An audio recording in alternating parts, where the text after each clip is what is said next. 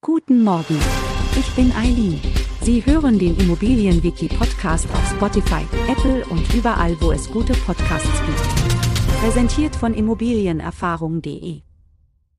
Der Cashflow bezeichnet den Geldfluss einer vermieteten Liegenschaft innerhalb eines festgelegten Zeitraums.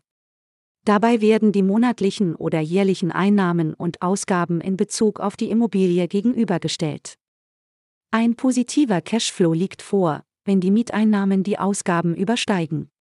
Wenn jedoch die Ausgaben die Einnahmen überwiegen, spricht man von einem negativen Cashflow. Der Cashflow ist eine Kennzahl, die Auskunft über die Rentabilität des Objekts gibt.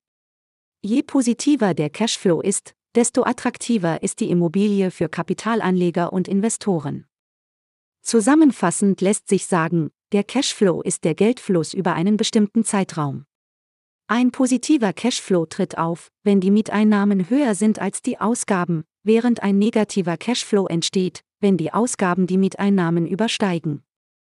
Wir freuen uns darauf, Sie auch in der nächsten Folge begrüßen zu dürfen.